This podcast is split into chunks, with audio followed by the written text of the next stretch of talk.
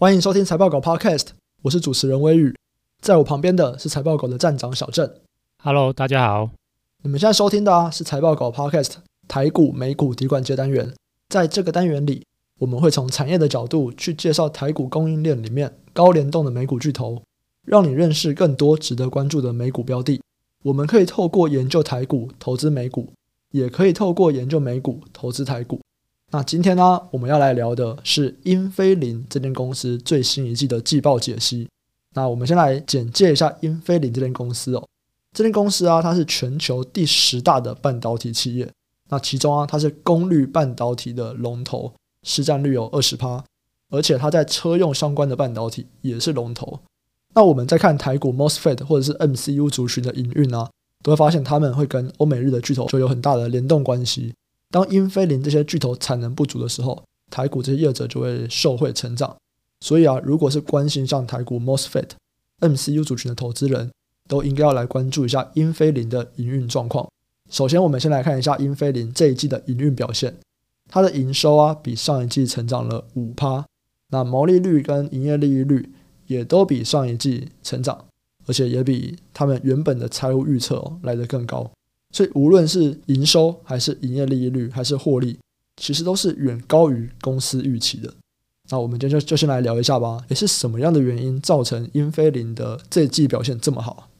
啊？如果我们比较就是英飞凌跟其他已经公告季报的一些功率的大厂，一发半导体。或者是说像 N C U 大厂，就恩智浦的话，那我们都会发现说，产能利用率的提升，或者是涨价这些因素，其实都是造成这些公司在第四季的营收或者是毛利率的表现超乎预期的一些主要原因。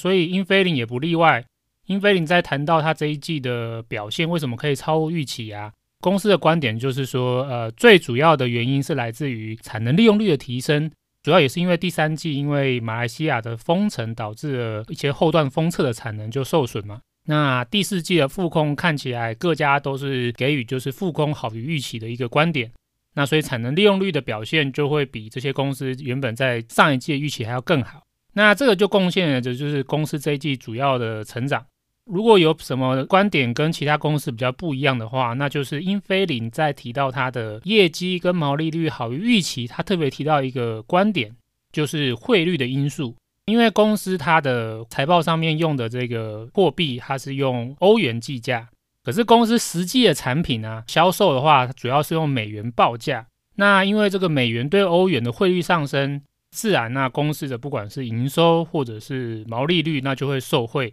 这有点像，就是说，台湾的公司如果今天就是台币贬值，那台湾的公司营收毛利率也会受惠。英飞凌也是一样，英飞凌它因为是欧元贬值，相对美元贬值啊，那自然它的营收跟毛利率也会受到这种汇率因素影响而成长。所以这个应该就是一个比较特别因素吧，就是相对于其他公司而言，英飞凌的话有一个非常明显的特别因素，就是汇率。那这个汇率对它的营收的成长就占了两趴，所以其实也是蛮高的比重。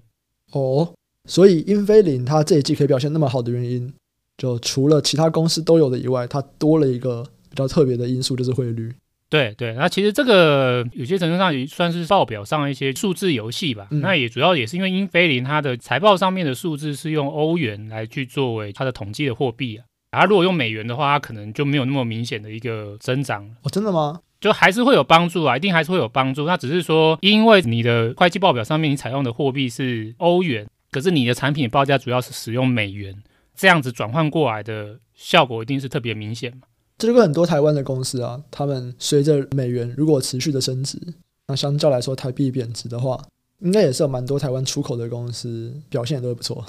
对啊，对啊，这个就是一个算是数字上的一个，也不能说游戏的，总就是这样啊。你说其他公司不会有这个汇率的好处吗？也会有啊，只是说像我们之前聊到的恩智浦啊，或者是一些其他公司，他们主要会计报表上面采用的货币，它就是使用美元。因为你采用的是美元，那美元升值的话，对于你的报表上的直接的这一个汇率上涨带来的好处，就会比较没那么明显。了解。那英飞凌这一季的季报我们讲完了。那如果我们去看下一季，甚至到今年一整年来看，公司它有一些它的初步的预期啦。在下一季上面呢，它的预估是说它的营收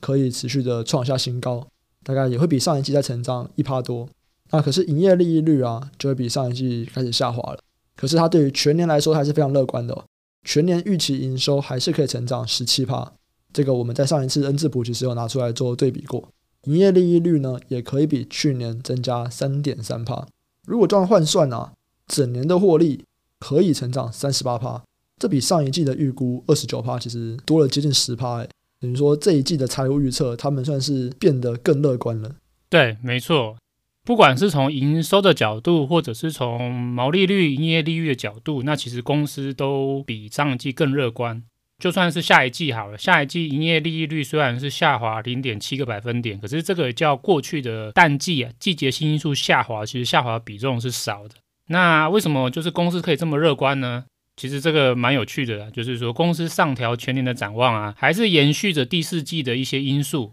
他认为这个美元对欧元的汇率上涨啊，他觉得不会仅止于第四季，对，他们认为第一季也会是可以维持就是这样子的汇率，然后甚至全年美元对欧元的汇率都维持一个较去年而言是上涨的一个情况，所以他们特别把这个因素加进来，他们把欧元对美元是一点二，他们这个假设他们重新调整为欧元对美元会降为是一点一五，你看那光是这样一个汇率的假设改变啊。那就导致他们会额外多出营收三亿欧元。哦，对对，那就我的观点，真的真是蛮像是一个数字游戏啊。你实质就是跟客户的报价是用美元嘛，然后你的出货量也是没有变嘛。嗯，只是说，哎，就是因为你的会计上的计价货币你是用欧元，那受惠这个欧元对美元贬值，哎，你就凭空就多出三亿了。也不能说是纯粹只是一个账面数字啊，总之就是说，诶，它不是一个实际营运面有一些特别的因素而导致的成长，它纯粹是因为汇率的变动的关系而造成的成长。嗯，这个就是公司它主要上调的一个原因之一。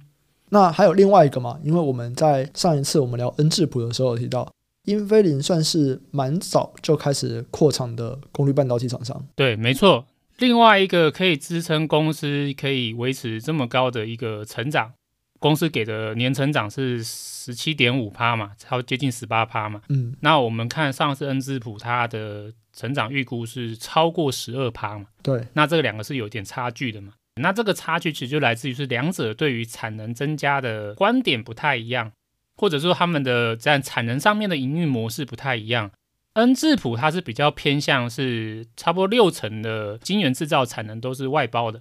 诶，可是英飞凌是不太一样，英飞凌它反过来它是大概七到八成的产品主要都是自有产能生产。目前在供不应求的情况之下，有产能的人他一定成长比较快嘛，这一点就展现在英飞凌的身上，因为英飞凌它预计啊，它今年呢、啊、自有产能的成长会比较明显。那如果我们参考，就是他在上一季还有开一个投资人大会。公司在里面有给予一些他们今年的产能的一些指引的话，大概从今年的第一季开始啊，它的十二寸产能大概就会开始明显成长，而且它会逐季大概是以十五到二十趴的幅度增长。公司大概预计它十二寸的产能到今年底会比去年要增加四十七趴。不仅如此啊，不只是自由产能增加。在这一季的法说会，那公司也透露一些它对于代工产能的额外讯息，因为它还有大概两到三成也是透过外包代工嘛。公司认为就是说，他们觉得今年不悲观，下半年的话应该有机会再取得更多的代工产能。所以综合这样来看的话，不论是自有产能或者是外包代工产能，都可以较去年明显成长。所以个人预期的话，英飞凌下半年的营收应该可以较今年上半年还是可以再成长五到七趴。那因为英菲林它可以受惠它自己自由产能的增长，那我觉得它自然会比一些无晶圆厂的 IC 设计业者，或者是像恩智浦这样就是自由产能比较少的业者，成长表现还要更好。诶，像他们找代工都是找哪里的代工啊？一定是找台湾。哦，所以等于说英菲林他在讲说他在找更多的代工厂商的时候，我们其实是可以去看说，诶，那有可能是哪几家台厂，他们就会受惠这样。我想他们应该也不会只是单是在某一家代工投产，他们一定会根据他们长期的配合，或者是他们会尽量分散。对，那所以某些程度上，我觉得英飞凌这样这么大型的公司，它对于下半年的代工产能增加比较乐观的话，那我觉得它应该也不是反映特定的一家公司的代工产能提升。嗯，我想应该是它对于就是整体十二寸晶圆代工的产能在下半年的释出都是比较乐观的一个观点。OK，因为我们在前面我们也有提到嘛，这些欧美日大厂当他们产能不足的时候。诶，其实这些单就会外溢到台股，那台股的厂商就会受惠。现在看起来就有点像是这个情况。对，没错。不管是参考像一发半导体啊，或者是像英飞凌啊，其实他们大概都觉得前段的晶圆产能应该是到今年底都会供不应求了。好，接下来我们就从这次的季报解析啊，来看一下相关的产业他们今年的状况。其实，在恩智浦那集我们也有聊到了 MCU 的同业的状况嘛。意法半导体跟英飞凌，因为他们自有产能的扩厂脚步比较快，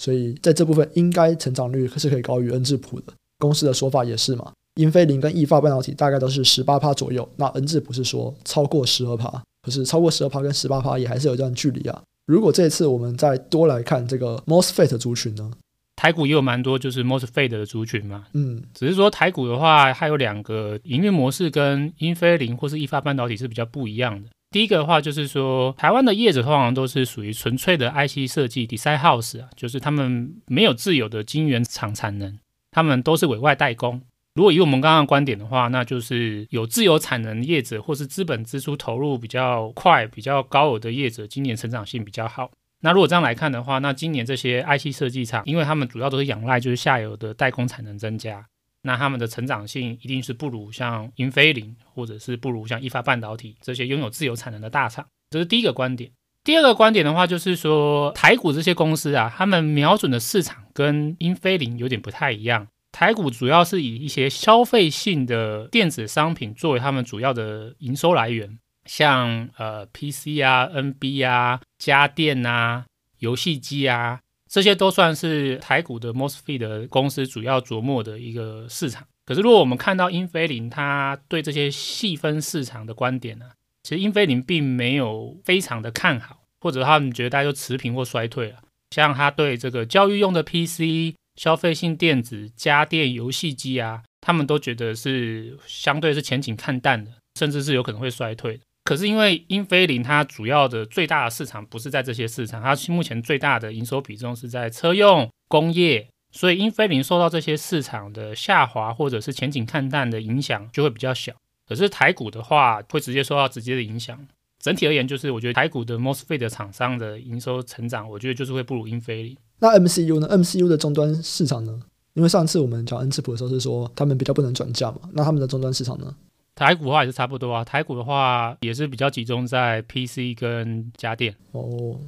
如果我们再看毛利率，那我觉得一样，展望也是比较差的。主要原因也是因为这些消费性的市场的需求已经逐渐降温了。可是我们都知道，代工厂目前的就是代工价格是持续在上涨。嗯，像联电也是决定就第一季要涨五趴嘛。嗯，所以接下来就是所有的公司，他们都会在今年会面对一个比较严峻的问题，就是上游的代工厂的代工价格持续在上涨。那这个对英飞凌或是台股业者会产生不一样的影响，因为英飞凌它只有大概两到三成是委外代工嘛，所以它这个受到代工涨价影响一定是稍微比较低嘛。其次的话，就是说，因为英飞凌它是大厂，它在某一些需求比较好的市场，像车用啊或工业用啊，在供不应求的情况之下，它相对是比较容易涨价去转嫁它的成本。那这个观点其实不管在英飞凌的法说会，或是我们来看像意法半导体，或者是恩智浦，它算 N C U 之外，它其实也有少数的就是功率元件。其实他们大致上都认为说，他们今年对于上游涨价比较没那么担心。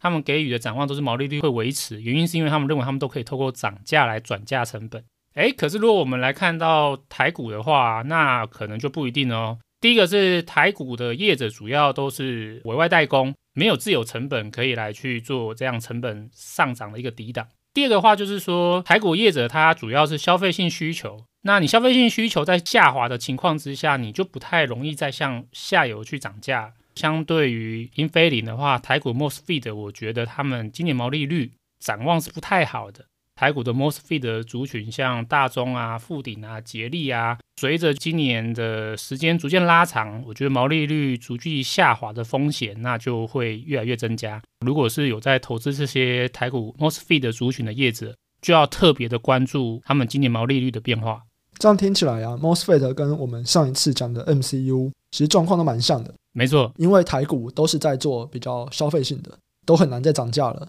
但是他们又面临着上端他们的这个晶圆的代工制造，因为他们在涨价，所以他们的成本会被压缩。等于说他们在需求这边看起来已经很难再有进一步成长，可是成本居然要变高。不管是 MCU 还是 MOSFET，其实都面临着同样的状况。台股都会这样子，可是因为欧美他们都是做车用，都是做工业用，就比重比较高啦，所以他们其实比较不会受害。对，没错。好。所以等于是台股今年呢、啊，在看 MCU 或者是 MOSFET 的投资人，可能就要比较关注一点这样子。看到国外一直在涨，或者是国外可能表现很好的时候，诶，台股不一定能够这个样子。毕竟我们面临的终端客户是不太一样的。对对，还有一点就是说，嗯，其实去年的话，台股这些业者他们有受惠一个趋势啊，嗯，就是这些大厂的订单溢出，嗯，因为去年我们知道就是有很多产能的问题嘛，对，像什么马来西亚的工厂发生一些问题嘛，对，对啊，那这些大厂他们就是自有产能，就是也都不够嘛，对，那这样情况之下，自然会有些订单就直接转向就是台股业者，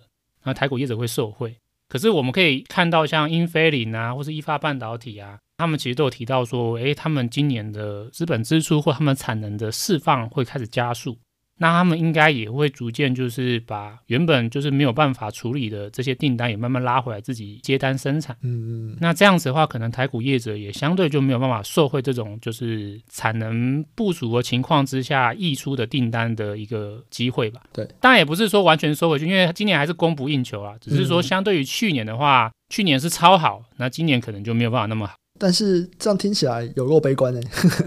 因为你就想我的客户都已经不太好了，你还要把我现在有的单要收回去？对啊，营运就是比较悲观啊。那股价的话，大家就自己想想吧。对啊，因为有时候股 价有时候也不是跟着营运嘛，对不对？有时候嗨起来也是会超乎预期啊。只是说站在营运的角度上，个人觉得是需要注意啊。所以 MCU 跟 MOSFET 的族群，我们大概就是在这次的恩智浦跟英飞凌这两间公司的季报都讨论了一下。那如果大家有任何的兴趣，也欢迎留言跟我们分享。那如果想要讨论投资问题的，都欢迎上 Facebook 搜寻财报狗智囊团，这是我们的 Facebook 社团，我们也会不定期在社团中分享我们的看法，还有 Podcast 延伸讨论。那我们这集就先到这边，下集再见，拜拜，拜拜。